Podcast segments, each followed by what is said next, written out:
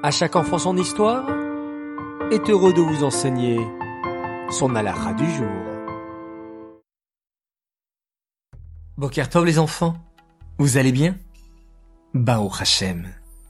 Hier, nous avons appris l'importance de réciter une beracha avant de manger. Mais il faut savoir aussi qu'il est interdit de prononcer le nom d'Hachem pour rien. On fera donc très attention à ne pas réciter des brachot pour rien. En effet, il est interdit de prononcer le nom d'Hachem sans raison.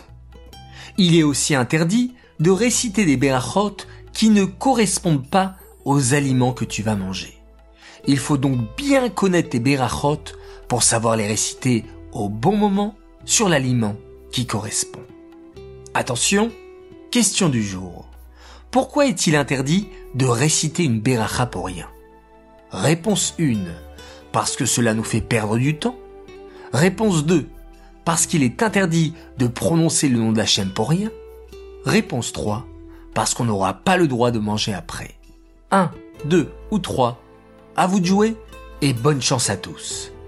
Maintenant, je vais annoncer notre gagnant sur notre question d'hier.